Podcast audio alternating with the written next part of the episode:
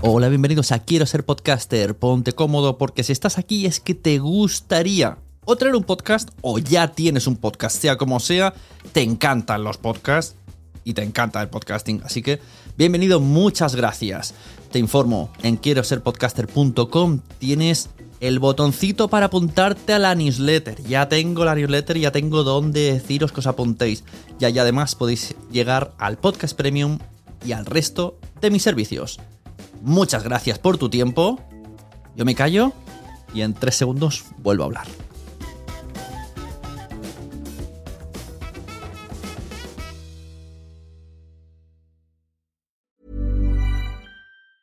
There's never been a faster or easier way to start your weight loss journey than with PlushCare.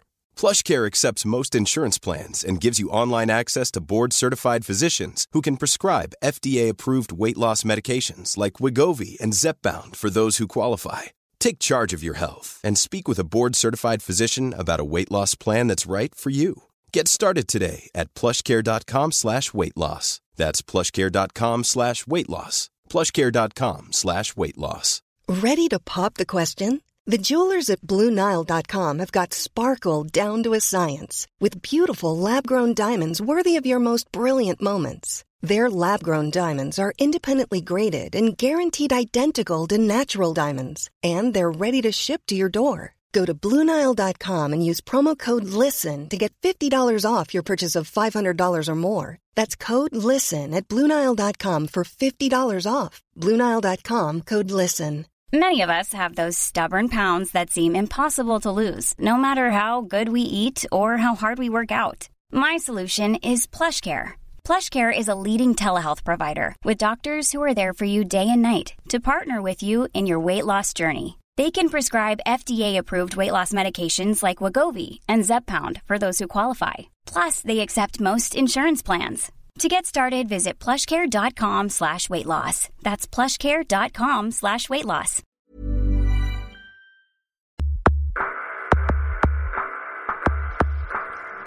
Bienvenidos a la Sunecracia. Hoy hablamos con Dixo.com.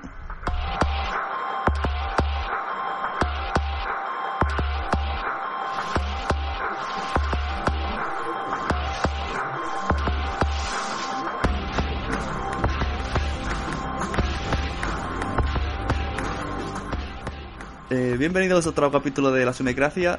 Hoy tenemos algo muy especial que quiero dar a conocer a, a la gente de España, que es normalmente quien me escucha, a excepción de Josh Green y cuatro mexicanos más, que gracias a Josh Green está este invitado que tengo hoy.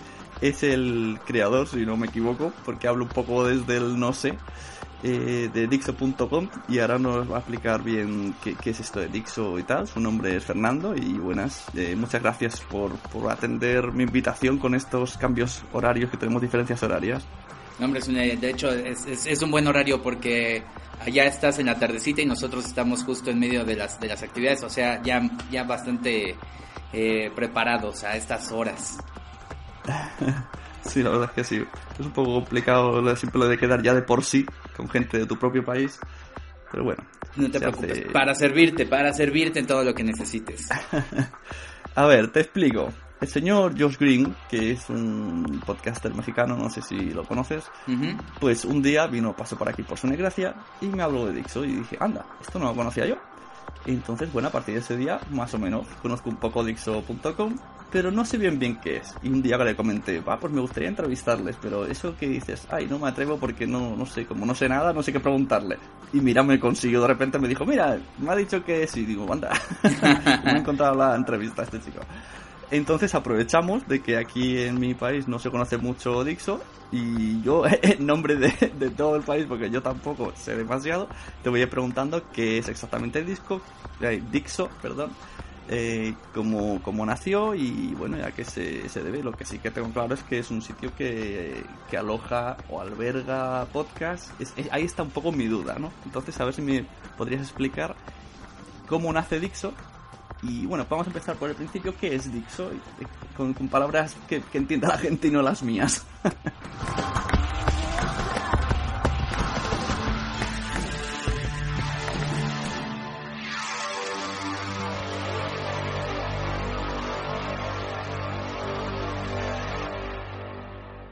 Mira, eh, Dixon nació hace nueve años, ah, ocho años prácticamente. Eh, no existía, al menos aquí en, ni en México ni en mucha parte de Latinoamérica, el término podcast, porque apenas eh, lo había cobijado Steve Jobs en uno de sus keynotes eh, y había dicho que iba a tener eh, una parte especial el iTunes Music Store, iba a tener un, un, apartado precisamente para podcast. Y Steve Jobs decía que, que la creación del podcast es lo más importante que le había ocurrido a la comunicación desde la radio. Y, y bueno, con este mm, apoyo que le dio, empezó a resurgir mucho precisamente el, término. Estábamos en la época de los iPods y, había un, movimiento coyuntural que nos ayudaba mucho a, hacer podcast. Nosotros, uno de los socios que, están aquí, que se llama Leo Lambertini, eh, él sugirió hacer podcast porque venimos de una escuela prácticamente de hacer radio, todos trabajamos en radio. Y bueno, em, lo que pasó en ese momento fue que se nos ocurrió hacer una página que albergara, y estamos hablando de hace muchos años, quizá hoy en día no, no suena tan, tan fantástico, pero hace ocho años sonaba un poco más eh, espectacular. Eh, y, una de las cosas que, que eh, se nos ocurrió es albergar un sitio donde nosotros produjéramos en el estudio, porque teníamos un estudio de grabación, donde nosotros produjéramos todos los podcasts de personalidades. La diferencia es que no íbamos a, tomar eh, podcasts que eran hechos por amigos, no íbamos a tomar personalidades, muchos locutores reconocidos de aquí, que en ese momento era momento de elecciones presidenciales, se habían alejado las estaciones musicales y no tenían un espacio realmente donde escuchar estas propuestas diferentes. Entonces, nosotros llamamos a gente que escribía en... bueno, eh, la idea era eh, producir podcast de gente muy reconocida, pero también contratar blogueros o personas que escribían en, en medios tradicionales y llevarlos al mundo del blog añadir un departamento de promoción, añadir un departamento de diseño y hacer realmente una empresa que todos los días ofreciera un, algo, algo diferente al, público. Fue así como reunimos a, muchos podcasteros, los metimos en un estudio de producción eh, con productores y le pusimos mucho empeño a que sonara bien eh, toda la, la, producción, a que escribieran bien y jalamos gente que había trabajado en MTV, en en, eh, que había escrito en Rolling Stone, aquí en México en estaciones locales que habían, eh, de radio locales que habían trabajado, los, los, los trajimos para acá. Y, y, bueno, eh, ofrecimos este, este espacio a toda la gente y resultó ser muy buena idea porque, porque como ellos ya tenían mucho renombre, fue, fue algo que jaló mucho. Y, nos, y pusimos esta combinación de una estación de radio, que no era una estación de radio, porque realmente no creemos mucho en las estaciones de radio por internet. Eh, pero sí pusimos diario, tenían que salir cinco podcasts, ¿no? Mínimo. Eh, y diario tenía que ser cinco, salían mm, blogs, cinco blogs mínimo. Y regalábamos pases que para ir a ver un concierto, que para esto, que para tal. Hicimos alianzas con muchas revistas que también tenían su podcast y nosotros teníamos un, espacio en, las revistas. Y llegó el punto donde teníamos un programa de televisión porque habíamos hecho ya eh, acuerdos con, programas de televisión aquí, ya Dixon ya tenía un programa de televisión, participación en las revistas, tenía un programa de radio en todo el interior de la República. Realmente se hizo un medio muy, muy importante, hasta el punto en el cual Microsoft se fijó en nosotros eh, y nos ofreció una alianza con la cual estuvimos tres años y, ellos fueron el portal en el cual estuvimos con ellos y creció el sitio a una manera monumental. Después tú recordarás la crisis inmobiliaria que ocurrió eh, y, decidimos separarnos de este monstruo que, que es Microsoft y y este y seguir por nuestro lado como habíamos nacido y bueno hemos seguido y, la empresa sigue sigue al tanto. La verdad es que nos ha ido bien eh, no hemos eh, apartado el dedo del renglón del podcast de hacer este tipo de, de, contenidos. Eh, a la fecha en estos ocho años que llevamos tenemos publicadas aproximadamente más de 13 mil bueno publicaciones de las cuales la mayoría son podcast, la mitad deberían ser de podcast, ¿no? Cerca de 7000 podcasts publicados llevamos. Es una, es una enormidad. Pues sí, sí. Y entonces, ¿cómo, qué, empleo, qué, método empleabais para, o sea, buscabais un tipo de podcast y lo contratabais? ¿O decíais, vamos a crear eh, tipo de podcast tal, de, yo qué sé, de literatura, buscamos la gente y lo lleváis vosotros trayendo gente? Y pagándole o cómo va la cosa? pues mira, eh, en realidad eh, también yo siempre he dicho que esta es una idea de Dios, ¿eh? que, que solamente en este caso fui el instrumento que la adecuó, pero, pero nació como tan, tan fija, tan precisa, que toda la gente que contratábamos eh, en ese momento era alguien que toca, que hablara de música, de videojuegos, de cine, de literatura, de, de, política, de lo que ocurría, y todo en un tono muy amigable y apoyado mucho con la producción.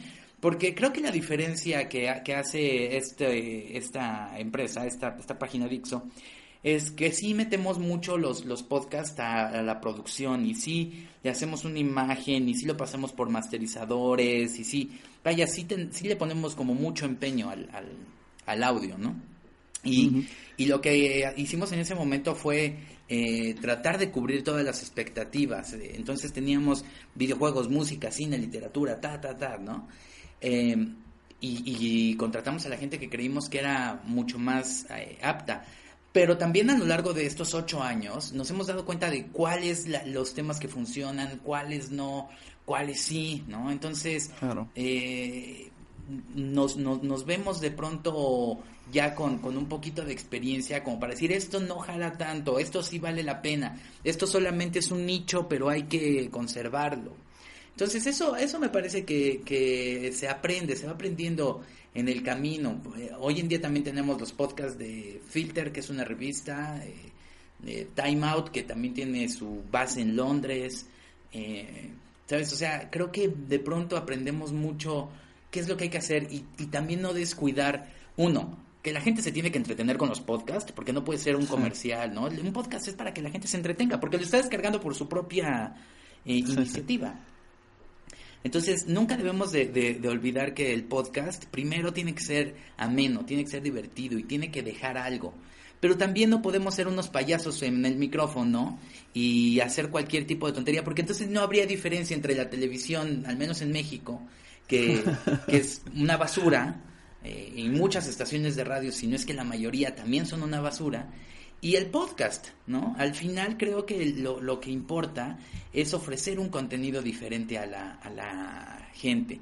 Y por eso sí eh, tenemos un especial empeño en que se diga algo interesante, en que se diga algo divertido también, pero que deje algo, ¿no? Una de las cosas que decimos aquí en México que estamos muy mal, la verdad, eh, es en esta cuestión de lectura. El, la lectura en México por, por persona es muy baja, ¿no? No es como en España, que son bastante lectores, ¿no?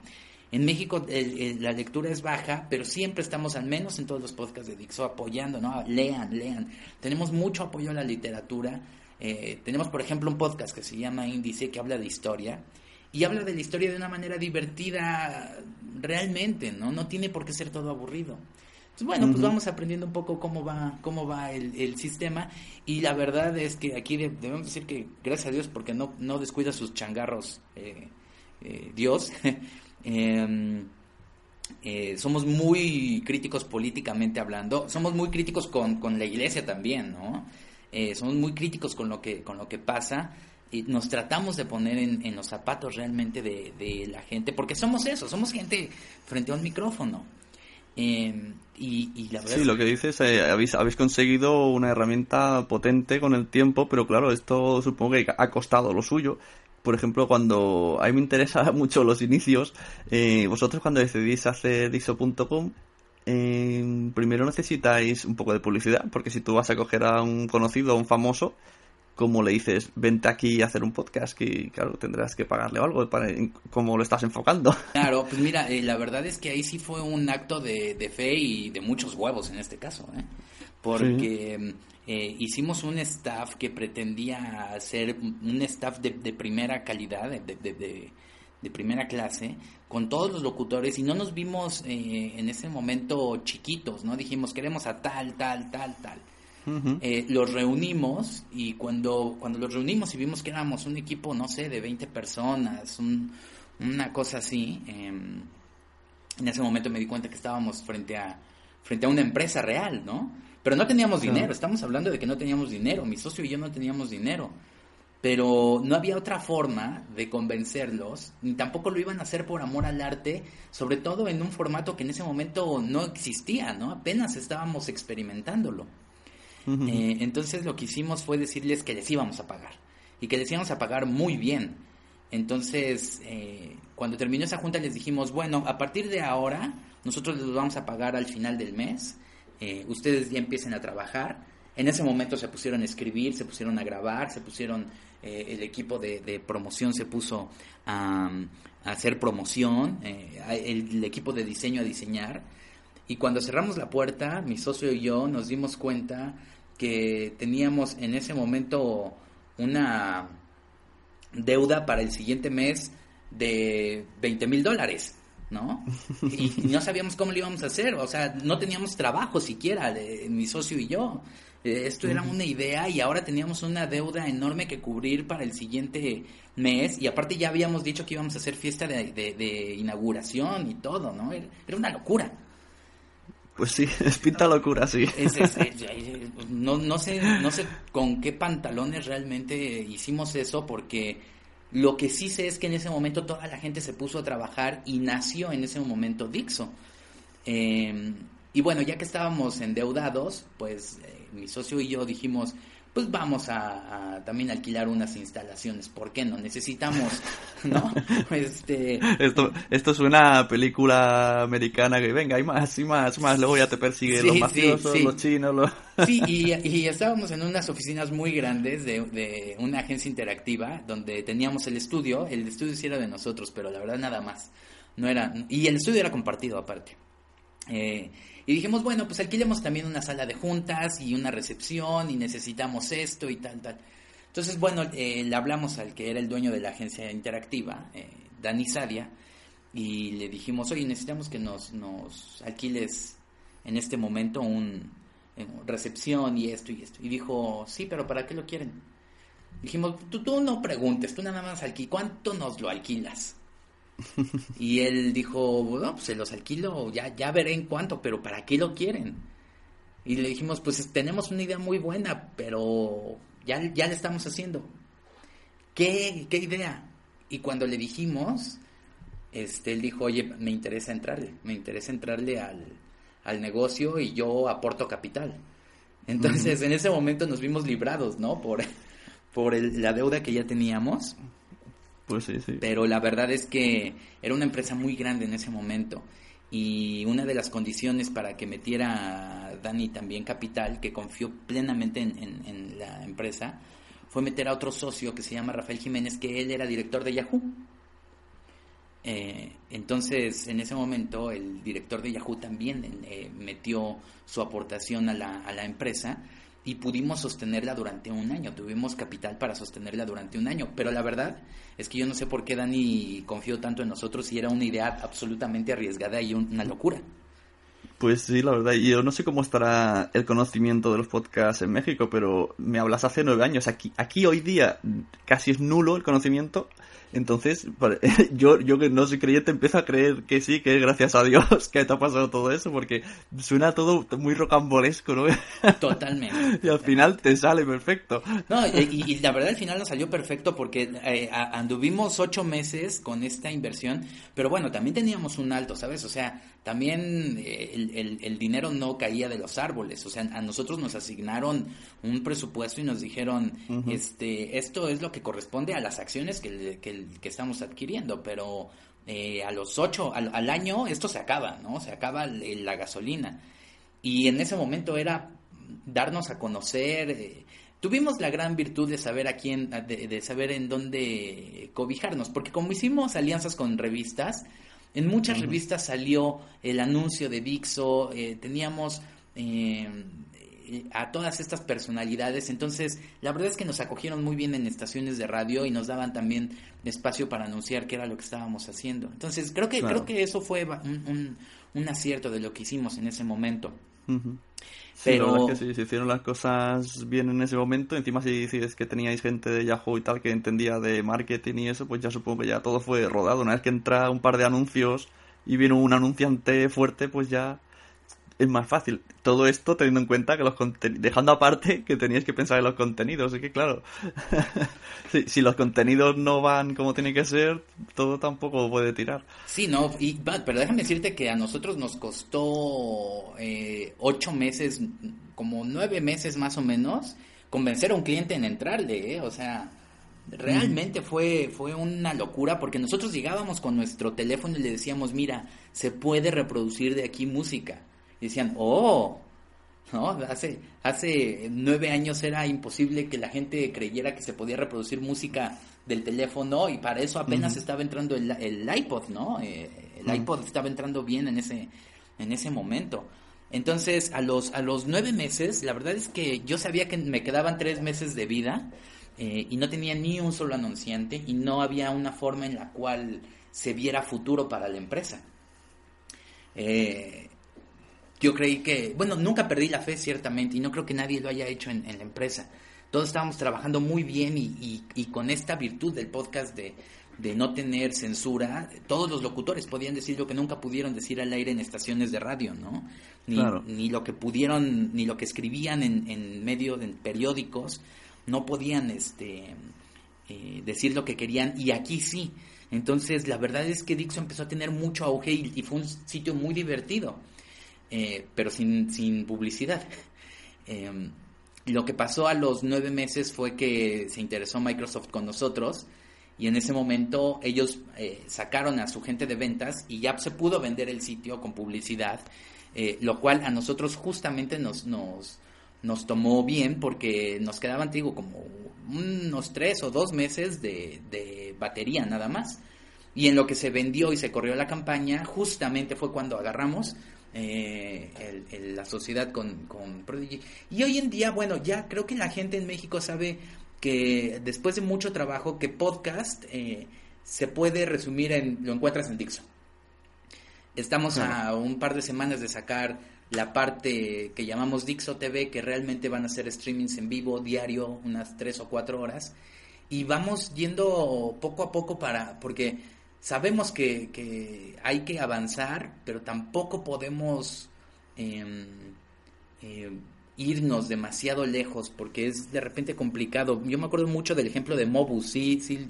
¿Te acuerdas de Mobus? No, no sé qué es. Era un sitio en España que tenía videoblogs diarios. Ah. Y, y, era, la verdad, muy famoso. De hecho, era al mismo tiempo que de Dixo estaba Mobus. Eh, y, era, y era, estaban, estaban ahí con, con ustedes y en, en, España y era muy, muy cagado eh, porque hacían realmente un buen trabajo. Ustedes en Mobus allá hacían un gran trabajo, pero era muy caro. Y es que aquí además los videoblogs están empezando ahora a, a ser conocidos.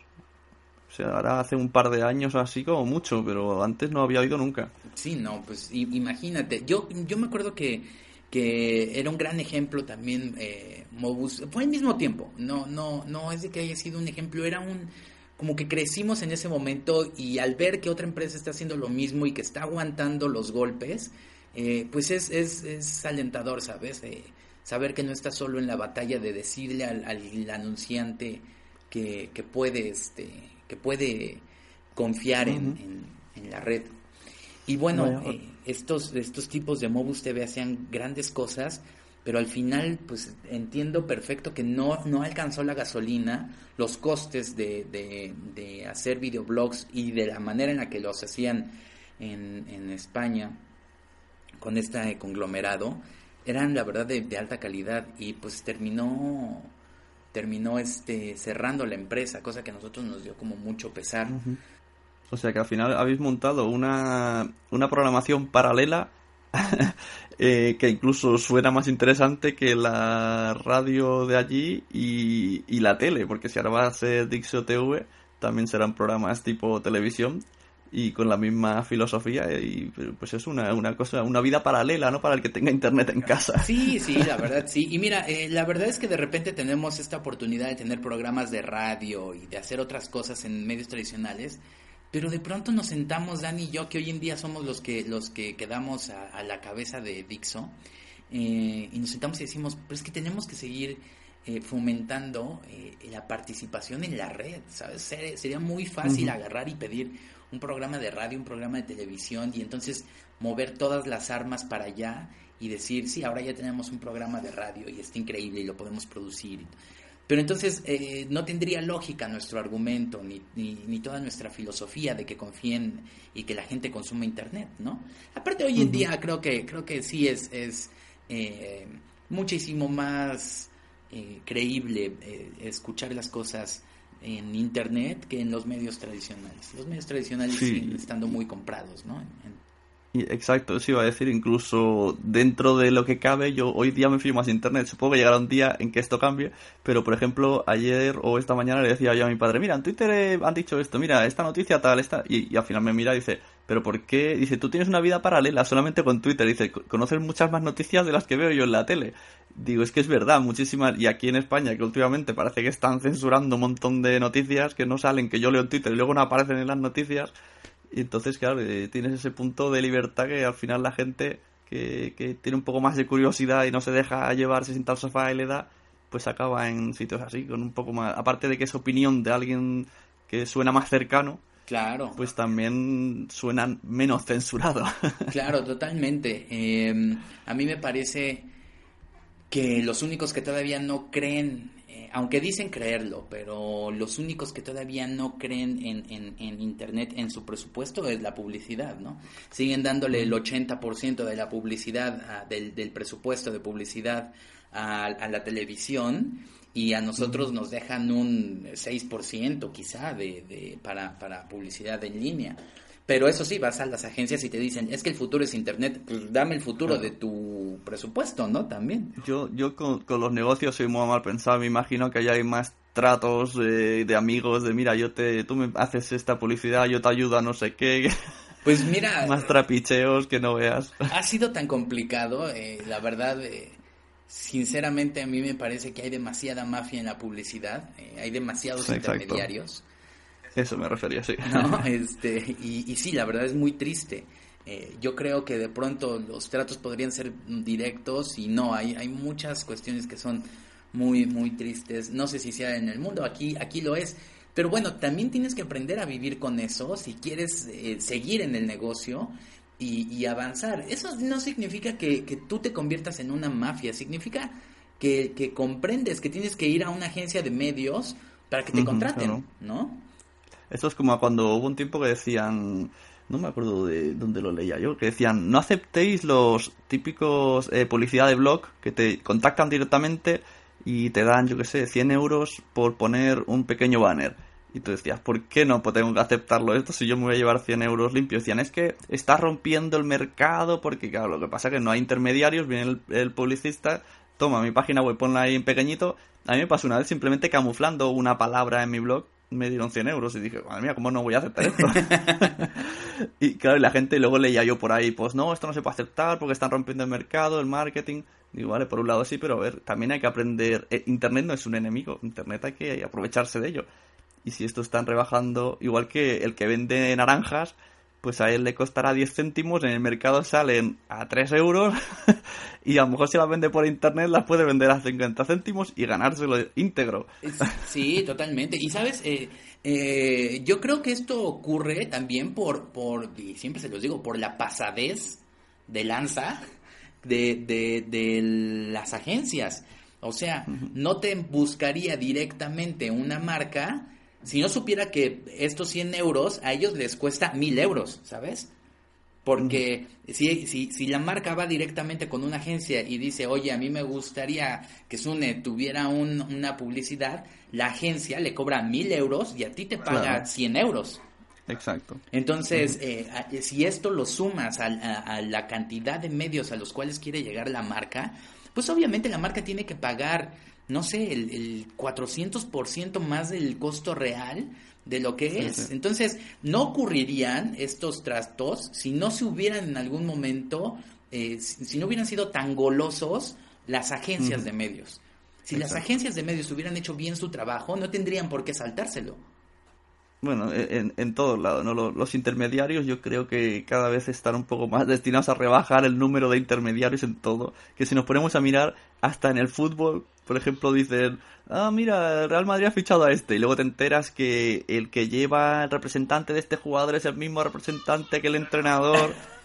y simplemente porque el representante pilla cacho, lo trae. Sí, sí. Y como tú dices, es en todos lados, pero yo creo que... que mm, eh, a nosotros también muchas veces nos dicen, ¿eh? Así de, no, bueno, es que tiene que ser con esta agencia y si no te cobramos de todas maneras una comisión. No, pues entonces con todo el respeto, pues, si no, no trabajo contigo, ¿no? O sea, creo que también uno tiene que tener eh, la seguridad en su medio en decir, mira, yo no tengo por qué, y, por ejemplo, te pongo un ejemplo muy claro que ustedes yo creo que están eh, em, muy enterados de esto, ¿no? Aquí en México está el millonario más, el hombre más rico del mundo, que es Carlos Slim, em, que tiene eh, eh, una cantidad de, de, dinero absurdamente obsceno. Em, y cuando, cuando nosotros nos han llamado para colgar eh, eh, publicidad de ellos, nos piden que les demos eh, un trato preferencial y que rebajemos nuestros precios un 60% más o menos, ¿no? y ellos lo compran entonces al, al 40% de su valor real. Entonces yo les digo, bueno, ok, está bien, pero me vas a comprar mucho. Bueno, ya veremos después. Entonces yo digo, bueno, ¿cuál es la ganancia? Yo que gano en venderte a ti mi producto que vale 100 euros, en vendértelo en 40, eh, si nada más me vas a comprar uno, mejor me voy con el tipo de la marca chiquita que me lo compra en 100 euros. Porque tú no me estás dando volumen. Y bueno, ellos en ese momento dicen, no, bueno, pero es que así trabajamos nosotros. Bueno, así, trabajarás tú. A mí no me conviene trabajar así. Y con el permiso, pero como no me conviene y no pienso rebajar mi producto, pues mejor prefiero que no, no, me lo compres en, el 40% de lo que vale y busco otros clientes. Finalmente no es el único que hay. Pero bueno, hay mucha gente que, que, no, no, no eh, confía en su producto o tiene este temor y dice, bueno, ya sí, te lo vendo al 40%. Pues no, la verdad es que sí tienes que agarrar y, y, y dar a respetar tu producto. Y decir, esto es lo que cuesta. ¿Por qué? Porque sí llega, ¿sabes? O sea, de pronto... que nada más tienen que, hacer números eh, con toda la audiencia que te tenéis en total de todos los podcasts, con todo en Dixo, pues claro, al final yo creo que es a la cuenta de todas, todas. Eh, porque exactamente cuántos, eh, cuántos podcasts tenéis alojados ahora. Pues mira, hoy en día, eh, déjate digo exactamente cuántos, cuántos podcasts tenemos, que aparte van creciendo, ¿eh? Mira, ¿Qué son estos de, en la página, no? Página dixo.com, pestaña podcast, ¿no? Para que la gente sigue vaya entrando. Exacto, ahorita tenemos 15 podcasts que publicamos semanalmente prácticamente, ¿no? 15 podcasts. Aquí mira, Byte Podcast sí que es bastante conocido. Ajá, que es de tecnología, Capitán Pada, que es de cómics. Tenemos uno que se llama Círculo Mix Up, que es eh, de música. El Club de los 21, que es el que yo hago, que es muy divertido, la verdad. el de Filter Magazine, que es de la revista Filter, de, una, filial. Gas, que es de, de arte, es un podcast que se dedica a fomentar museos, exposiciones y demás. Uno que se llama Guaya Digital, que trata de publicidad. Índice, que es de historia. Otro de, música, que se llama Cassette Grabado. Moisés Polishuk, que es de negocios. Por ejemplo, tenemos Save the Children, el podcast oficial de México de, de, Save the Children, esta ONG. Lo tenemos nosotros, cosa que a mí me da mucho gusto porque no tienes que olvidarte que eres humano. Y, y, no todo es negocio, también hay que fomentar el, eh, el hacer estas, este, este tipo de conciliaciones. Y nosotros no ganamos nada con tener el podcast de Save the Children, tampoco se puede vender. Pero a mí me gusta que exista un, esfuerzo de filantropía en Dixo. Tenemos Fernanda Tapia, que es un podcast increíble que le va muy bien. Y tenemos un podcast que nosotros llamamos Whiskey Cast, que es también de, puro, de puro eh, casual y, un poquito de desmadre. Y todos estos podcasts los publicamos constantemente, entonces la verdad es que sí es, sí es como bastante, bastante chamba, pero lo que uno tiene que, estar consciente, te digo, es del alcance de su medio. Eh, si tienes dos años con tu podcast, pues son dos años que ya has trabajado. Y si tienes ocho años con tu podcast, son ocho años que ya has invertido y que nadie te ha eh, eh, ayudado en ese momento. Tú has creído en tu podcast y eso es lo que uno tiene que, que ver. Al final creo que, mira, creo que en este caso, con todo lo que te he contado, Dixo es un ejemplo de que se puede y de que hay que arriesgarse para hacerlo. No te, Tanto es, arriesgado. Y, no, te voy a decir que, que todo el tiempo ha sido miel sobre hojuelas, ¿no? Todo el tiempo, de hecho, estamos eh, luchando para que esto salga adelante. Pero que ha sido satisfactorio a más no poder, eso no, no, nos, no nos queda duda, ¿no? De que, de que todos creímos en la empresa y, y todos seguimos haciéndolo, pues sí, ya llevamos ocho años, ¿sabes? De pronto volteo la, la mirada y digo, pues ya es mucho, o sea, ya, ya, ya no es poquito tiempo, ya, ya no es una aventura, ya es una certeza la que tenemos con Dixo. Eh, Aquí se intentó, se intentó algo similar, no sé bien bien, no sabría decir si exacto, que se llamaba Podcast S.A. Ah. Y bueno, lo que, lo, que pasa que era con podcast, no buscaban, o sea, era con, con gente amateur total. Y yo puede ser que ahí fuera un poco el fallo, entonces pretendían meter anuncios, en, pero era, era diferente, no era una página que albergaba. Pretendían buscar, hacer como una red de podcast y una vez que ellos eh, negociaran anuncios y meterlos en cada uno de los nuestros. Pero cada uno por separado. No sé, era un poco diferente. Y ahora hay un chico que va a sacar una cosa que se llama Sin Guión, que me dijo que, bueno, que le gustaba la idea de Dixo, que quería hacer algo similar pero no sé bien cómo lo va a hacer. Fíjate que, que te lo comentaba por mail cuando tuvimos los primeros mm. Eh, Exacto, cuenta eso. Hace bastante, bueno, hace, no, que, habrán sido cuatro años quizá, eh, tres, cuatro años, eh, ya existía Dixo, Dixo España. Y nosotros ya habíamos orquestado todo el movimiento para que este mismo modelo ya existiera en, en España. Entonces, em, ya teníamos un staff, eh, ya teníamos eh, un, gerente, digamos, allá, ya existían todas las, las, armas y los recursos, ya habíamos destinado inclusive recursos eh, para, para aventarse... ¿Ahí estás? Bueno, bueno. Hola. Ah, es que, perdón, se escuchó de pronto un ruido ahí y dije. Sí, yo también lo escuché como que se colgaba Skype, pero no. Sí, pero bueno, perdón. Eh, entonces, te decía, ya teníamos todo, o sea, ya, ya existía Dixo España, ya teníamos este, los dominios, ya teníamos la gente, tenía, teníamos a Gómez Puma, inclusive, que, que ustedes lo conocerán también por allá por tener su programa de radio que duró tanto tiempo. Y a ellos ya los teníamos en el, en el, en el staff. Pero bueno, en ese momento eh, fue cuando ocurrió esta crisis inmobiliaria y, directamente iba a pegar a, cualquier eh, esfuerzo que iba a hacerse. Entonces, eh, no, no pudimos concretarlo, aunque ya estaba, ¿eh? O sea, de verdad ya teníamos prácticamente fecha de lanzamiento, ya habíamos traído, ya estábamos platicando con, con, el que iba a ser el, el gerente de Dixo España, ya lo habíamos mandado traer, ya nosotros ya teníamos nuestros boletos de avión para ir allá, eh, Dani Sadia ya había ido a España este, a, hablar con el staff y ya estaba todo listo, ya estaban todos pactados, íbamos a arrancar en quizá un par de meses.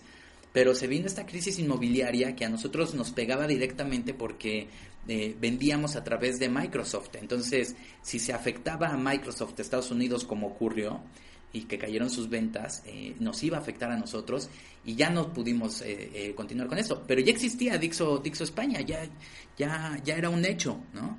Pero bueno, esperemos que se, que, se, que se pueda hacer con, este, con esta iniciativa que, que mencionas.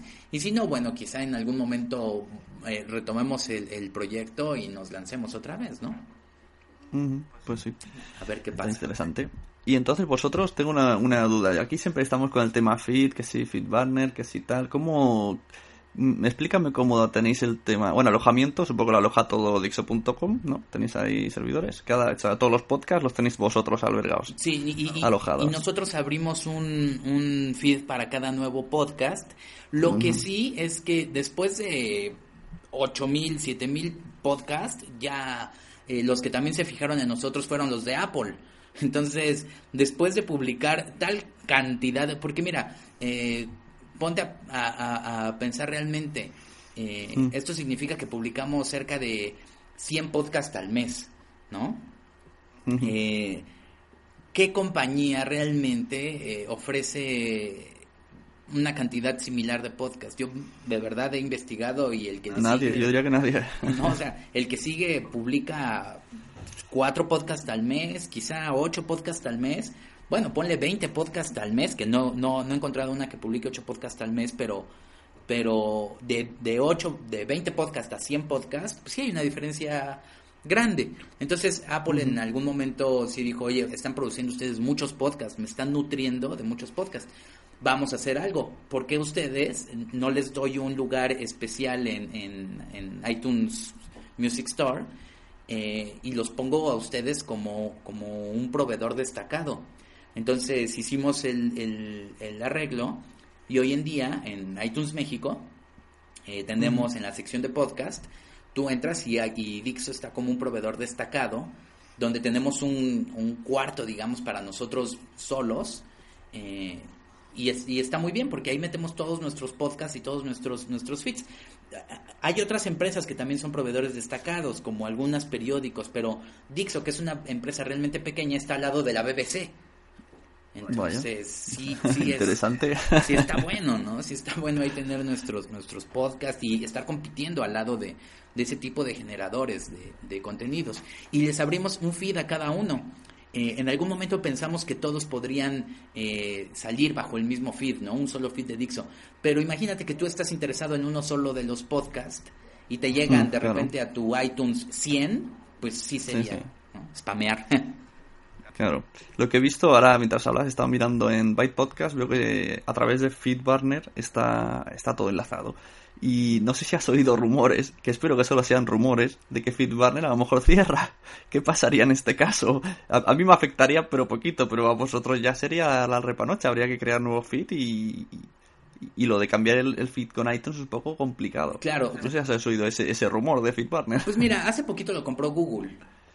Entonces, eh, habría que ver realmente cuál es el, cuál es la, la la situación ya una vez que está amparado con, con, Google, porque antes pues sí era como una empresa eh, aparte hasta que hasta que lo compraron, pero bueno, no no creería que, que, que uno que fuera cierto, eh, sí lo he escuchado, pero no no creo que fuera cierto y si lo es, bueno, pues tendríamos que trabajar mucho, ¿no? Para que, Para que los podcasts eh, se, se, redirijan. Yo creo que se puede hacer ahí un script, ¿no? Si, si, mm, si se cambia la dirección a otro lector de, de feeds, pues se hace un script que diga que cualquier eh, dirección que tenga FeedBurner ahora se dirija, se redirija a tal. Pero bueno, eso tendría que verse con los programadores también, ¿no? Y esperemos que no ocurra, ¿eh? Para que no tengamos todos problemas.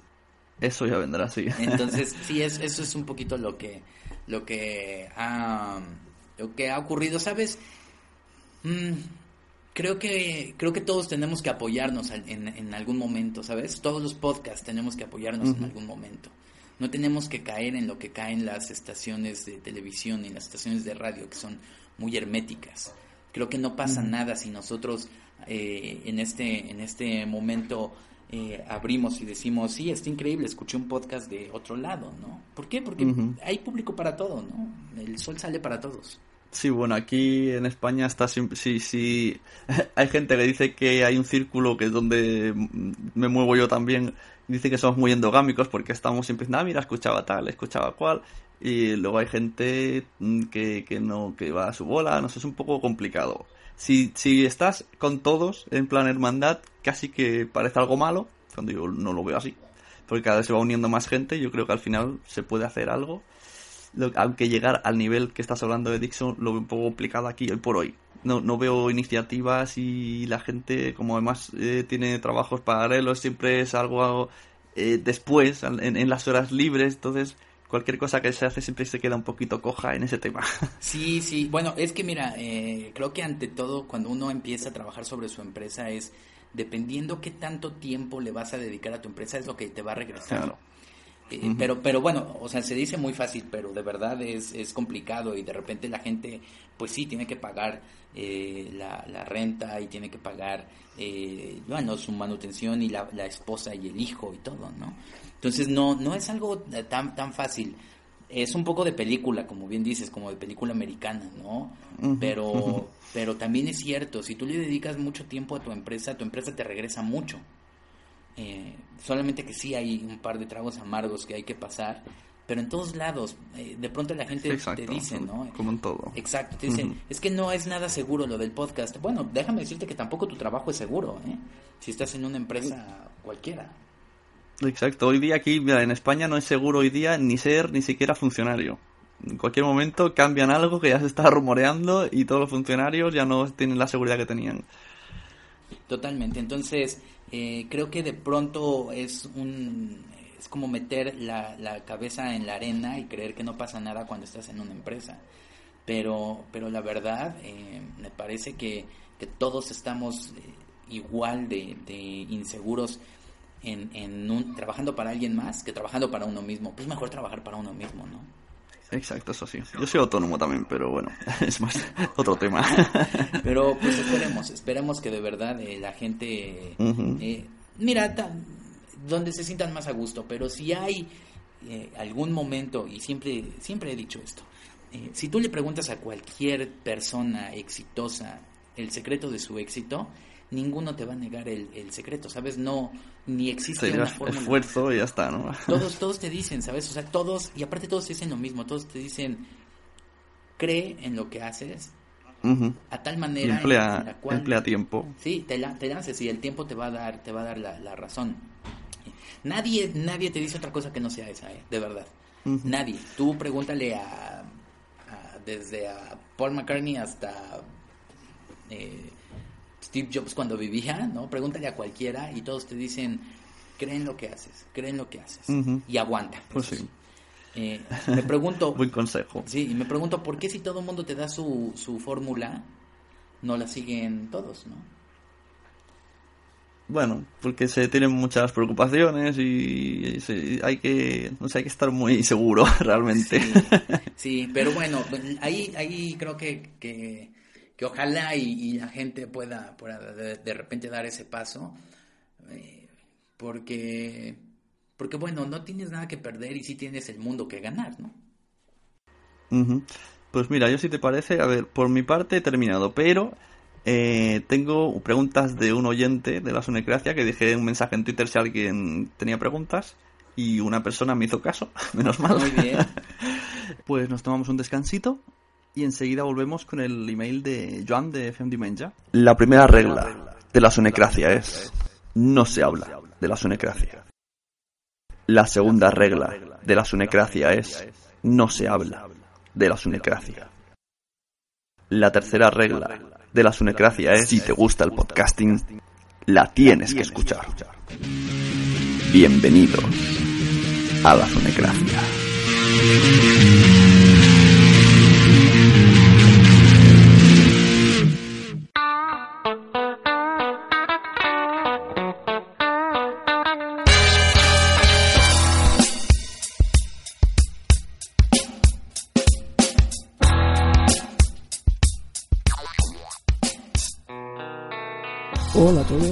Soy Joan, JohnnyVLG en Twitter y envío este audio para mandar alguna pregunta a Fernando Benavides de Dixo.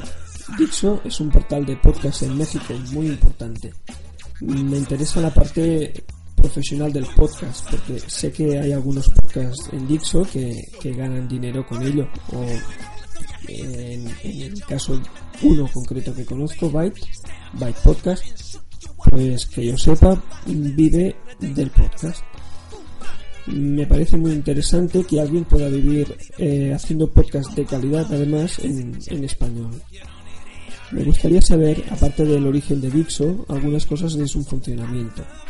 Tengo curiosidad por saber cómo gestionan los anuncios. En los podcasts de Dixo, en muchos de ellos, pues hay, hay muchos anuncios, o hay bastantes anuncios. Me gustaría saber si los buscan los podcasts, si los busca Dixo, si tienen algún comercial y bueno, cómo se reparten los ingresos. Si es que se puede saber, claro. Pero bueno, no todo es el dinero. Me gustaría saber cómo conviven también con podcasts de aficionados. Porque no creo que todos los podcasts eh, puedan vivir de ello. Entonces, saber si hay algún requisito de calidad para formar parte de Dixo o simplemente, bueno, hay, hay otros criterios. También me gustaría saber si tienen algún tipo de relación comercial con, con las emisoras de radio convencional.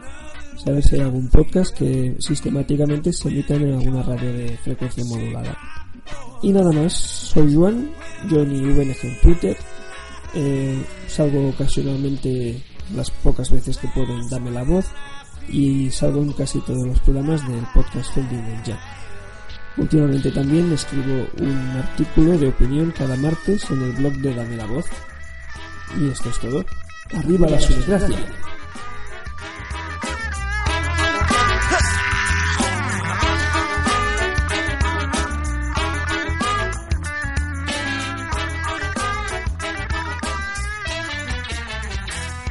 Eh, a ver, te voy a leer el email de Joan, de, tiene un podcast que se llama Fendimenja. Eh, me dice que escucha Byte Podcast de David Ochoa. Y dice, David vive el podcast. Me gustaría saber cuál es el proceso de- con los anunciantes. Si los busca únicamente David, si los proporciona Dixo, si alguien de Dixo se ocupa llenar los anuncios. Bueno, esto yo creo que lo hemos respondido antes. ¿no? Funcionáis como una empresa, entonces, pues Ochoa hace su programa y ya está. Exacto. cobra. Noso- de- ahora, de hecho, nosotros eh, pagamos realmente por el contenido, ¿eh? O sea, Dixo asume Sí, los gastos y no solamente los gastos, sino también paga a su, a su staff. Entonces, Sí, una empresa, es una empresa total. O sea, no tenéis ninguna diferencia con, una, con otra empresa. totalmente. Y pagamos impuestos y nos consumen igual los impuestos que los demás. A ver, seguimos. Dice, me gustaría saber cuántos podcasts tiene Dixo como, pod- eh, como ocupación principal. Saber si tienen otros podcasts hechos por aficionados y qué criterios de calidad se, se emplean para estar ahí. Bueno, mira, em, tenemos, como habíamos dicho, 15 podcasts. Eh, hay algunas empresas que también nos contratan y nosotros les hacemos las producciones, pero no se publican en Dixo, se las damos y ellos ya se encargan de, de montarlas. No es todo el caso, pero bueno, eh, llega a ocurrir. Y en, en los primeros que habrán sido cinco años, seis años quizá de, de Dixo, nosotros estábamos muy interesados en abrir eh, las puertas y publicar podcast de gente que no pertenecía al staff. Entonces abrimos una sección que se llamaba Los Otros eh, y, y este estaba abierto para que la gente mandara tanto blogs como podcasts y los publicábamos. Curiosamente la gente no, no respondió tanto, aunque, aunque teníamos mucha visita, mucho tráfico de, de visitas, la gente no respondió mucho ante, ante la puerta cuando se abre. Eh, y, de pronto también acogimos un par de podcasts de gente que nos decía que ellos querían estar en, en, el staff, eh, nada más para poner su, su podcast. Eh, lo hicimos y sabes que, que, que, que dejaron, al principio nos mandaban bastantes, eh, bastantes podcasts, Sí. comúnmente con regularidad. Pero después dejaron de hacerlo, dejaban de hacerlo, pues precisamente porque decían que tenían otros trabajos y demás. Y a nosotros no nos convenía esto, porque nosotros sí los metemos primero en nuestro staff, Claro. los metemos en, en, en- en- los, los promocionamos en iTunes, pero lo peor de todo es que sí los metemos a, a- a venta, a Dixo, y hacemos nuestro kit de, de- de promoción, vamos a las agencias, Claro. los ofrecemos y de pronto dejan de, de mandárnoslos, ¿no? Y la verdad, eh, y había podcasts que nos decían, mira, yo tengo cinco años haciendo mi podcast, y de pronto lo dejaban de hacer, ¿no? Con lo cual, una vez ya en el, en el consejo de, de la empresa, decidimos que ya no podíamos arriesgarnos a hacer eso, porque, eh, y lo decía el, el gerente de promoción aquí, nos decía, entran con muchas ganas, sí, yo quiero, mira, yo te mando esto, esto, pero de pronto también se, se les va un poco, se les va la, la emoción y dejan de hacerlo. Entonces, eh, con, con mucha tristeza decidimos que ya no podíamos seguir albergando otros podcasts porque la mayor parte de las veces, bueno, no la mayor, el 100% de las veces, pues nos dejaron de mandar, entonces teníamos que volver a reconfigurar el cuarto, teníamos que volver. Sí, sí. Es una lástima porque porque la iniciativa era buena, pero claro, como decir, no no interesa eso. Eh, en cierto modo mancha un poco la, la, seriedad, porque dices a la, a la, gente que confía en este programa ya no, y, parece que respondemos nosotros cuando simplemente estamos ayudando. Sí, lo que le acabas de decir es, es cierto, o sea, mancha la seriedad, porque hay podcasts que tienen años, años y años publicándose, eh, en cada quien por su lado o aquí, y de pronto... Eh, empiezas con uno, le, le y, aparte le inviertes porque eh, sí, sí, sí es una inversión el, el, la imagen, el mandar a un vendedor y todo, eh, para que de pronto se deje de hacer. Y se entienden las causas. Y, y, pues espero que también se entiendan las causas de por qué no, no alojamos otros podcasts, ¿no? Pero bueno, lo intentamos en alguna vez, de verdad era nuestra, nuestra mayor intención. Y con mucha tristeza vimos que no, que no funcionó no pudo ser. También has dicho que, que hacéis eh, podcasts personalizados para empresas. Esto todavía no... Yo no he oído que aquí en España se haga. Alguna vez se ha rumoreado, no sé si alguna lo llega a tener, pero no es demasiado público. Pero esto sí que yo lo veo como el futuro total en cuanto a empresas, podcasts privados que le envían a los trabajadores con información o con el trabajo del día o lo que sea. Pues mira, eh, lo que lo que hacemos es de pronto eh, nos llaman para una campaña de publicidad y es probable que el target que tenga la campaña de publicidad no sea el de la página, ¿no? Si de pronto es para señoras que, que no sé, quieren un tinte para el cabello, pues definitivamente la gente que visita Dixon no es ese tipo de gente o es muy reducido ese, ese número. Entonces lo que hacemos es producirles esos podcasts y ellos ya los ponen en su página, los hacen en eh, en sus redes sociales y ahí los, los van este, moviendo. Eh, ahí lo que hacemos es realmente cobrar por la producción. Cuando, cuando existe una pauta, pues nosotros cobramos no solamente por la producción, sino también por la entrega, ¿no? Porque ya las suscripciones ya son muy altas también en, los podcasts. Entonces ya aseguramos que también van a llegar a la gente. Pero si no tenemos el target, también hay que ser muy sinceros y decir, oye, la verdad es que este no es mi target, pero te lo puedo hacer y tú te encargas de distribuirlo, ¿no? Y funcionamos de Bueno, seguimos, seguimos con el email de Joan, que, que se ha currado más que yo. Muy bien, muy bien, bueno. Felicidades, saludos. Este oyente muy bueno. Dice, que existe una empresa en México que es parecida que se llama frecuenciacero.com.mx. Esto me advierte, si quieres pregúntaselo fuera de antena, si le da puro a responder. Y pregunta si esto es eh, parecido a Dixo.com o es competencia. Entonces yo aquí te dejo libertad de responder, de no, de hacer un poco el político. de No, fíjate que, que eh, es muy curioso. De, de repente existe esta teoría de que cuando hay una idea en el aire a lo mejor muchos la jalan, ¿no? Fíjate que Frecuencia Cero, eh, que estuvo al mismo tiempo que nosotros, no sé quién, quién, quién salió primero, lo que sí sé y estoy seguro es que ni ellos copiaron la idea ni nosotros copiamos la idea pero también es un conglomerado de podcast. La diferencia es que en efecto ellos no tomaron a celebridades, ellos también se fueron como con, con personas eh, que, que, no tenían un escaparate. y, eh, no sé realmente cómo sigan hoy en día. Creo que siguen, pero ya no es su fuerte. Eh, abandonaron un poquito el, negocio. A mí me llamaba mucho la atención y la verdad es que este tenía como una muy buena impresión de ellos. Sí son competencia, pero qué bueno que haya competencia, ¿sabes? O sea, en lugar de que vaya yo solo con las marcas y decirles esto es podcast, qué bueno que vayamos dos y les digamos esto es podcast y esto es podcast. Pero significa que estamos haciendo entonces podcast, ¿no? Eh, ellos están, no creo que no están aquí en, en, la Ciudad de México, me parece que están en otro lado, pero eh, sí hacían, hacían podcast y se, me, y se me hacía que tenían buenas ideas. De pronto tenían unos, unos podcasts con personajes que trabajaban en el servicio forense, en la morgue, una cosa así y eran como detectives también y me, parecían buenos, ¿eh? El problema de pronto es que no existe la facilidad de palabra con la gente que no está habituada a hacer podcast. Entonces sí se escucha la diferencia de pronto a traer a un locutor y que ya tiene dominado el uso del micrófono. Que no tiene que ver que sea locutor de radio, ¿no? Puedes tener también tu podcast desde hace tres años y ya dominas perfecto la palabra en el micrófono.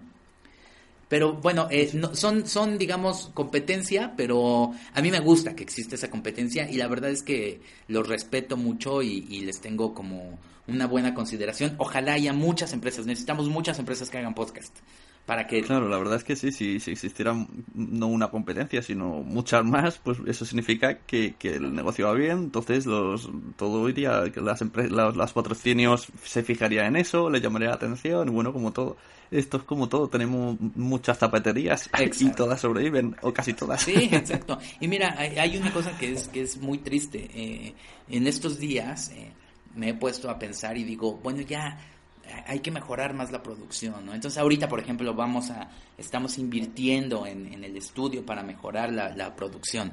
Em, y a mí me parece que, qué bueno que vayamos a mejorar la producción, qué, qué, qué malo que sea eh, después de tanto tiempo que uno dice, bueno, ahora hay que mejorar esto, ahora eh, yo creo que lo mejor sería que existiera una competencia al, al, al nivel y que uno dijera, ahora tengo que superarlo, ¿no? Y él, ahora tengo que superar a tal, a tal porque si no, sí, sí existe la, la, probabilidad, la posibilidad de que, de que uno se estanque, si no... Sí, de, acomodarse, ¿no? De acomodarse. Entonces, ojalá, ojalá la verdad, eh, sabes, hace tiempo también Televisa hizo un, un esfuerzo igual a Dixo y no aguantaron, me parece muy raro que no hayan aguantado con tanto presupuesto, no aguantaron y terminaron cerrándolo.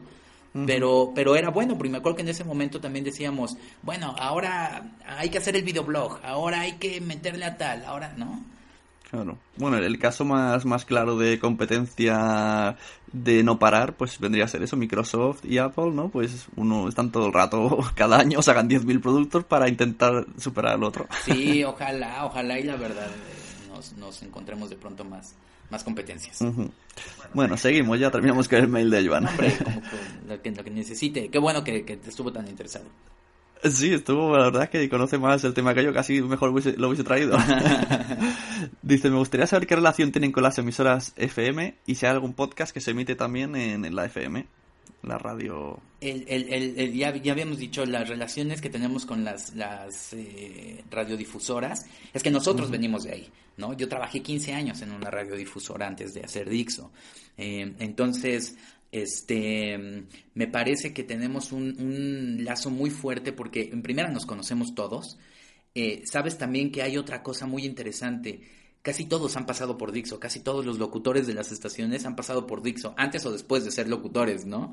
Eh, pero por lo regular, como existe una buena relación, hay veces que llega una marca y dice, oye, a mí me gustaría un podcast con tal locutor, y lo contratamos y tenemos el podcast, y a lo mejor dura 12 emisiones porque están contratadas 12 emisiones. Pero entonces tenemos una muy buena relación porque finalmente todos nos formamos en la, en la radio.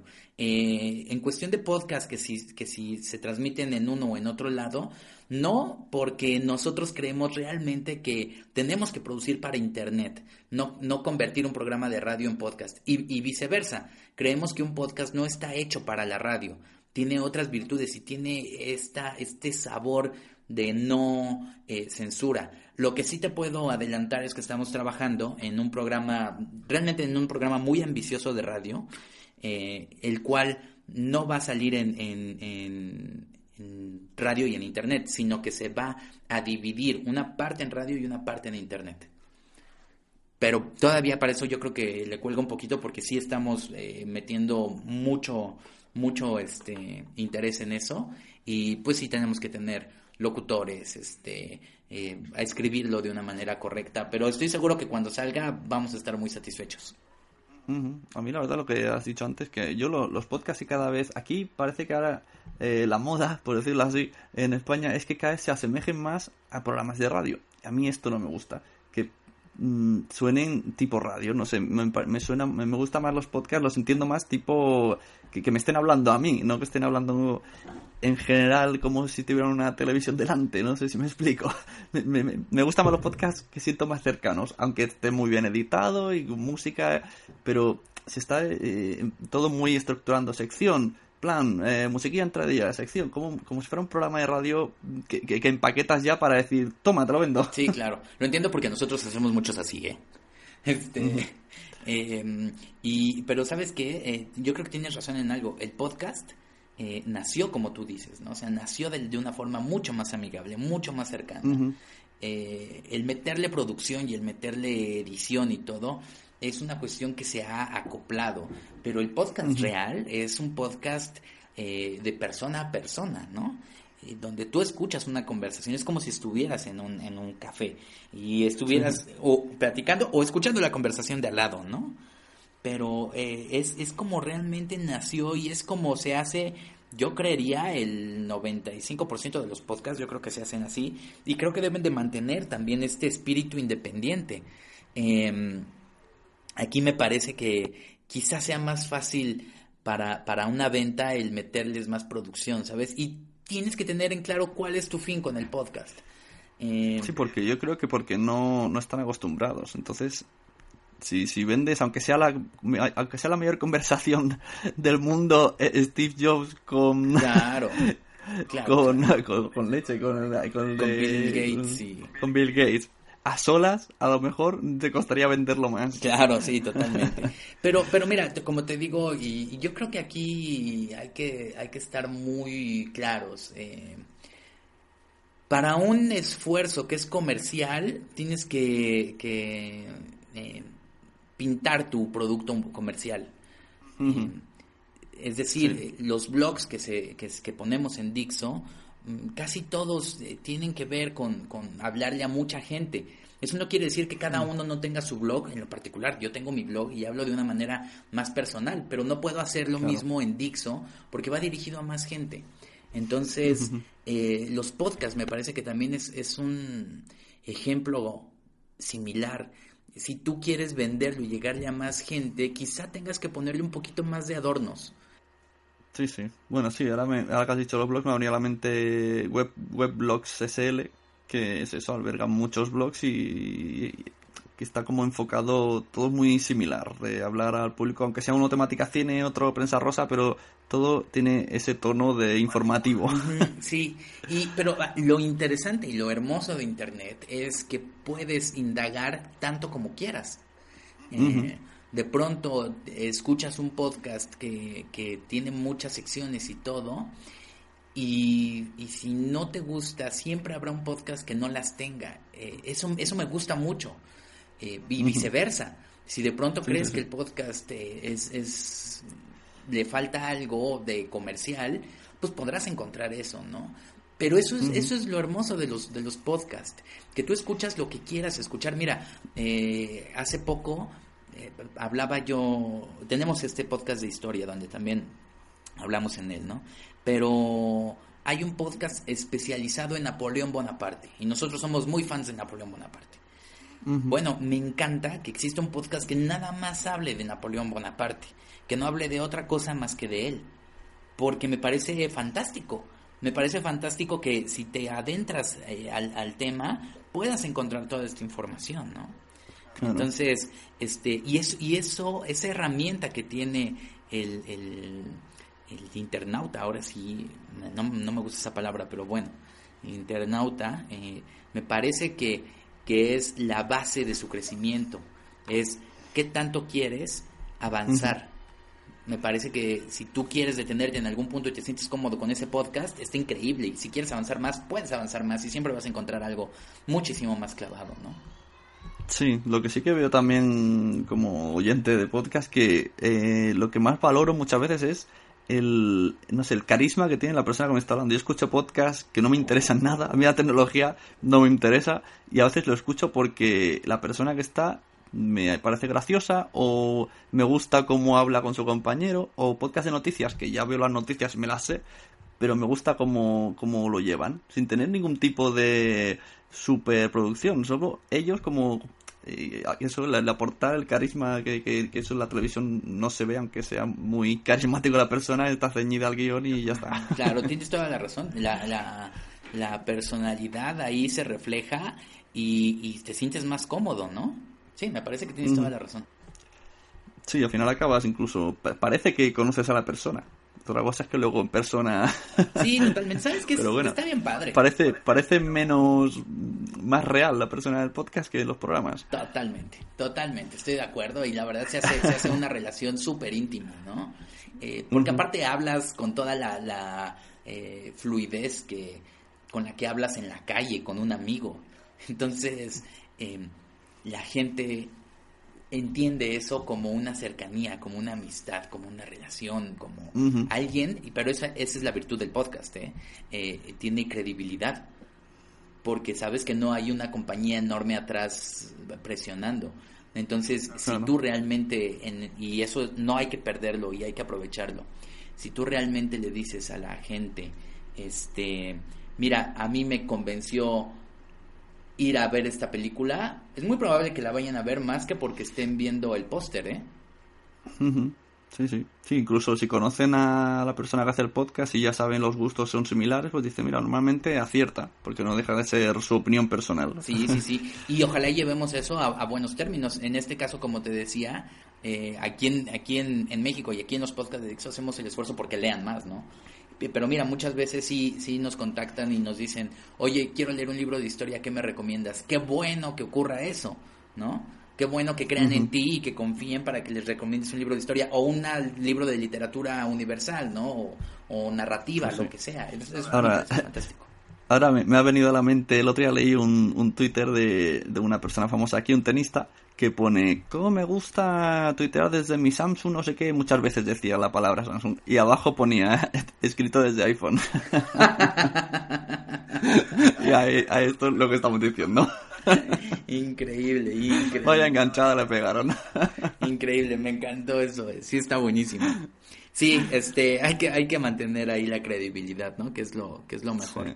A ver qué. Y bueno, última pregunta de Joan y terminamos. Dice que si en México se estila que se graben podcast en una sala en directo. Como es que eso aquí lo estamos haciendo mucho. Nos gusta mucho conocernos y ser amigos y entonces hacemos ahora hay unas jornadas en Madrid, por ejemplo, y uno de los platos fuertes pues es que hay podcast en directo, se suben a un escenario como si fuera un teatro y se pueden hablar o bueno, hay, veces que se ha, se ha traspasado el podcast al, show, hemos llegado a ver gente disfrazándose cuando eso en, la grabación no lo van a ver, pero para los del público sí. Y entonces pregunta eso si en México se estira mucho o si o con tanta gente que hay, tantos millones, no todavía no se ha, se ha hecho ese acercamiento. Bueno, sí se ha hecho, eh, sí se hizo, de hecho hace tiempo eh, existía, ahora te voy a decir, eh, un, un, show, de hecho, de Leo Lambertino, uno de los socios de, de aquí, que hacía lo mismo, em, pero creo que no funcionó tanto. ¿Sabes cuál es el problema en México? El ancho de banda. Eh, aunque cada vez es mayor, de pronto el, el hacer algo en vivo casi siempre se, se empieza a a este a cortar. Entonces no nos no es tan atractivo de pronto eso. Em, ojalá se hiciera más ahora que el ancho de banda está creciendo aquí ya de una manera muchísimo más este seria.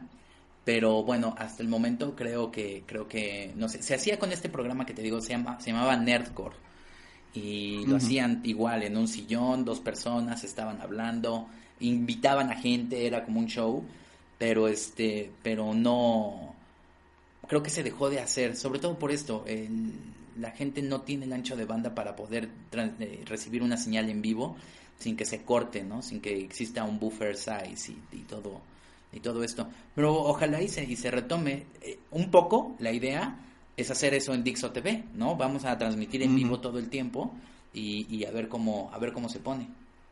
Ya. Bueno, tú te, estás refiriendo a, bueno, lo que aquí llamamos video podcast, que está mal dicho, porque son podcasts igualmente. Pero bueno, él se, refería más a, eventos en persona. Aquí lo que hacemos no, no se emite en streaming. Tú estás hablando de algo diferente, pero bueno, similar. Ah, ok, pero entonces, ¿cómo, cómo ustedes lo, lo plantean? Eh, es como, como una exposición anual que hacemos, ¿no? Y entonces eh, se elige una ciudad, unos los organizan y una fecha, pues todo el mundo que quiera ir, oyentes y no oyentes, va allí se, se va, nos conocemos y hay como si fuera una obra de teatro Increíble. en la que salen diferentes podcasts. Increíble, pues ojalá y lo hagamos, ojalá y un día nos, nos organicemos. Tenemos aquí al día digital y también tenemos eh, eh, este otro esfuerzo que también se hace de internet cada, cada año, pero, pero bueno, es en general de, de, internet. Pero me parece una idea fantástica, ¿eh? Ojalá y un día podamos este, organizarnos y hacerlo. O sea, me parece, me parece que, que, vale la pena rescatar o, o, o implementar una forma porque sería una convivencia increíble con podcasters, ¿no? Muy bueno, me mira, parece si, muy bien. si, me- si te interesa visitarnos en octubre, aquí se hacen en Madrid. Si entras en jpod.es, te informas y hasta te vienes de vacaciones a España. Increíble. Nos conoces a todos. Increíble, claro, ¿eh? sería, sería muy bueno y hasta me permitiré en algún momento decirle aquí al equipo que si no existe algo así, que, que intenten organizarlo porque creo que sería una fiesta y una reunión Sí, increíble, ¿no? es que suena bien porque nosotros cada año se ha ido haciendo y cada año ha venido más gente. Primero era venían sola gente, solo gente que hacía podcast, luego cada vez más oyentes. Y por ejemplo, cuando estuvimos en Barcelona, que en ese estaba yo la organización primero, éramos unos 250 asistentes. En esta última del año pasado ya fueron 500. O sea, ya en- eso en dos años. Entonces parece que cada vez más. El evento este es lo que está dando un poco más de renombre aquí en España. Oye, increíble, ¿eh? Increíble. Les, les diré aquí Y- que, que investiguen y si no, este, hacemos uno en conjunto con ustedes y, y lo hacemos Y, que- y quedamos en la mitad. No, está increíble, está muy buena quedamos en un barco ahí perdido. Exacto, está increíble, está buenísimo. No, bueno, en una de esas sí nos lanzamos a España y ahí hacemos una fiesta, pero estaría increíble hacer dos, este, dos similares, ¿no? O sea, el esfuerzo aquí en México y el esfuerzo en, en, en España y, y vemos cómo, cómo le hacemos. Me parece muy bien, ¿eh? Está, está padrísima la idea. Bueno, pues hasta aquí mi, mi entrevista y gracias a, a Joan, que, que ha hecho también parte del trabajo duro. Hombre, sí, un saludo. Y cuando quieran y cuando ustedes puedan venir aquí a México, los estudios de Dixo están abiertos para, para ustedes, ¿eh? Eso, recordamos a la audiencia que, que hemos estado hablando con Fernando Benavides en Twitter Mimoso1 y si queréis, buena parte de Dixo.com, fernandobenavides.me. Sí, eh, eh, existe en el, en el Twitter, están precisamente eh, los sitios, los blogs personales, ¿no? Donde cuelgo, pues no solamente las reflexiones personales, sino también muchos de los guiones que se hacen en Dixo, ¿no? Ahí existen Ah. varias cosillas. Entonces, bueno, si, si ustedes eh, tienen el me, el- me hacen el favor de su, de su visita, pues ahí serán muy bien recibidos tanto en el blog como en el Twitter, como en donde sea, ¿no? Y cuando vengan a México, armamos aquí, hacemos unas tapas y cerveza y bueno, nos ponemos aquí a grabar como locos. Pues mira, ahora, que dices eso, justo en lo que antes te explicaba el evento este a nivel eh, nacional, ¿no? Pues ahora se está, eh, nos estamos subdividiendo y están haciendo sub-eventos pequeñitos por provincias. Y el mes que viene me voy a Zaragoza, que está aquí a tres horas, y hacen eso. Han quedado para tomar cervezas, hacer tres podcasts en directo en un bar. Y bueno, pues parece que también vamos a ir bastante gente. Y yo que soy, yo me desplazo a propósito, aparte de la gente que es de allí, va a venir gente de Madrid y tal. Y bueno, para, para hacer un poco de jaleo con los podcasts. Increíble, increíble. ¿Sabes? Hace- eh, fue una lástima que tuviéramos ahorita esta conversación.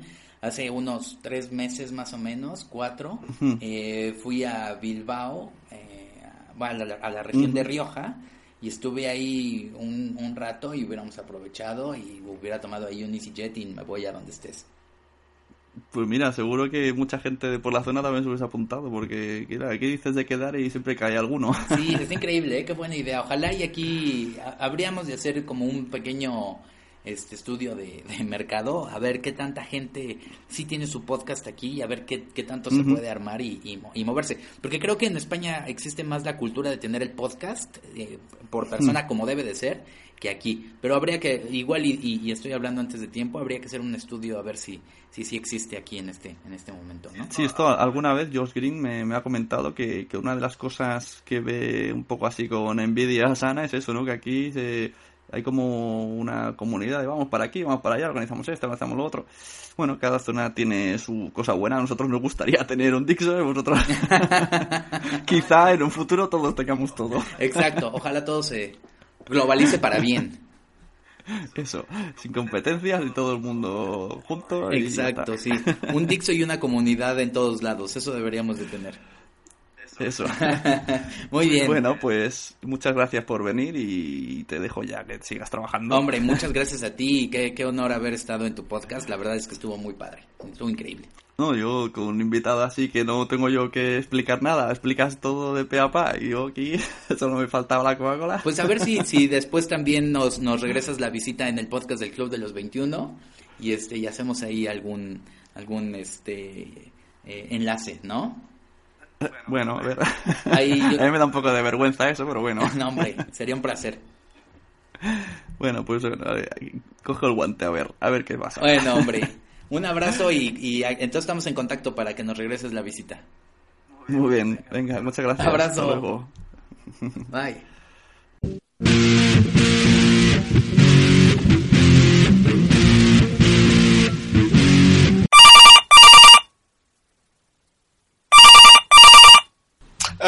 ¿Qué pasó? ¿Ya ahora, ahora, mismo, acabamos de colgar hace tres segundos, justo cuando me has eh, dicho estaba de, hecho, vamos a cerrar el capítulo Sunecracia con tu llamada. Estás en directo en la Sunecracia. Hola, ¿qué tal la audiencia de la Sunecracia? Me agarraron aquí desprevenido.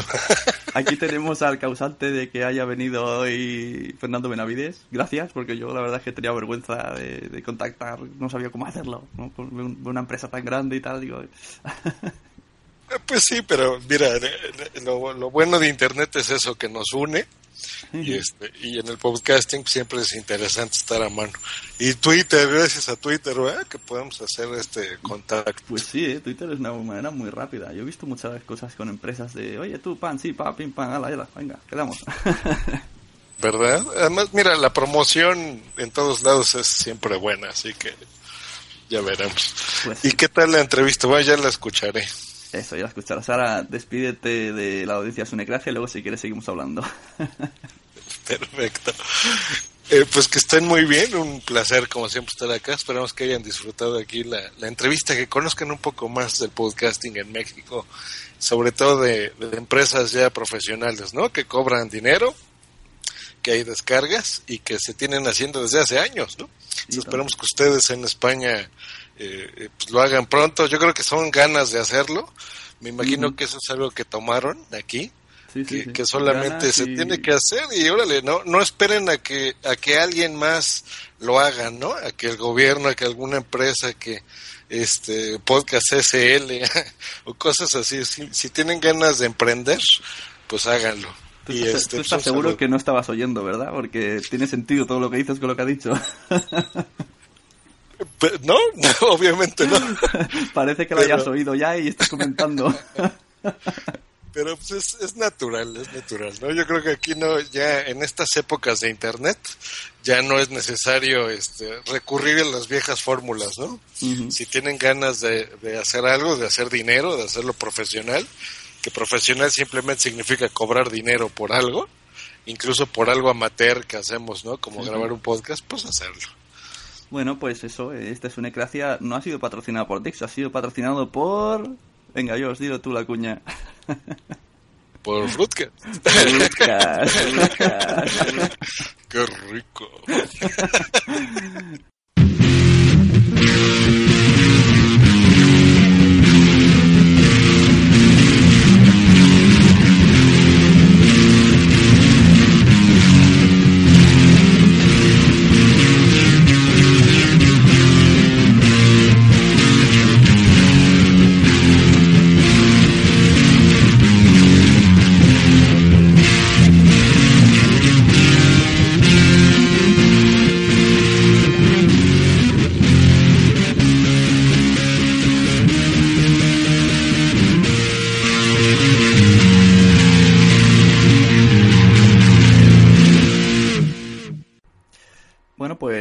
que habéis tenido a Fernando Benavides.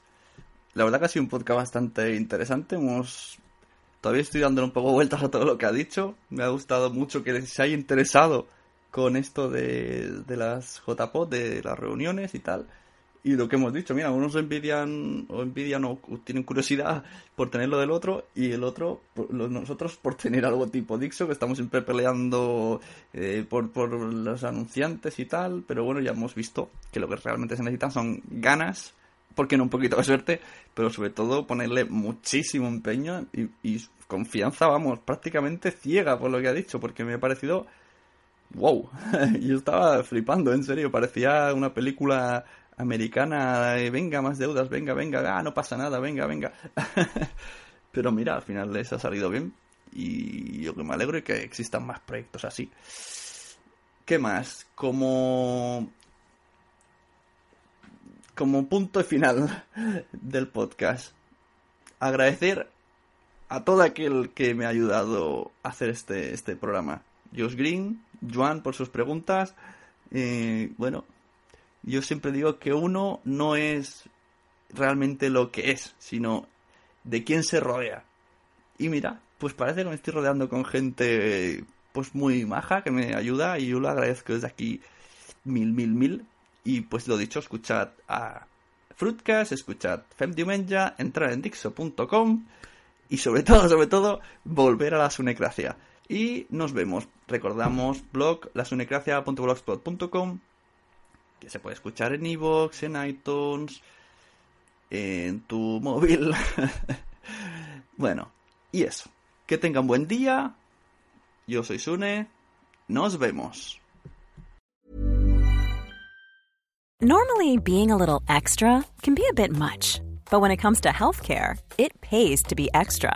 And United Healthcare makes it easy with Health Protector Guard fixed indemnity insurance plans. Underwritten by Golden Rule Insurance Company, they supplement your primary plan, helping you manage out of pocket costs without the usual requirements and restrictions like deductibles and enrollment periods. So when it comes to covering your medical bills, you can feel good about being a little extra. Visit uh1.com to find the Health Protector Guard plan for you. Planning for your next trip? Elevate your travel style with Quince. Quince has all the jet setting essentials you'll want for your next getaway, like European linen, premium luggage options, buttery soft Italian leather bags, and so much more. And is all priced at 50 to 80% less than similar brands. Plus, Quince only works with factories that use safe and ethical manufacturing practices. Pack your bags with high-quality essentials you'll be wearing for vacations to come with Quince. Go to quince.com/pack for free shipping and 365-day returns. Mom deserves the best, and there's no better place to shop for Mother's Day than Whole Foods Market. They're your destination for unbeatable savings, from premium gifts to show-stopping flowers and irresistible desserts. Start by saving 33% with Prime on all body care and candles. Then get a 15-stem bunch of tulips for just $9.99 each with Prime. Round out Mom's menu with festive rosé, irresistible berry chantilly cake, and more special treats. Come celebrate Mother's Day at Whole Foods Market. Muchas gracias por haber estado aquí todo este tiempo con la de cosas que tenemos que hacer hoy día y todo el estado escuchando. Muchas gracias. Si en todo este rato en algún momento se te ha pasado por la cabeza que podría ayudarte a tener o mejorar tu podcast, entra en cualquiera de mis webs. En todas están todos los servicios. Quiero ser podcaster.com, sunepod.com y nacionpodcast.com. Comparte todos los episodios que te gusten porque a todo el mundo le gustan los podcasts, pero todavía no lo saben. Ostras, esta frase la llevo diciendo 10 años, ¿eh?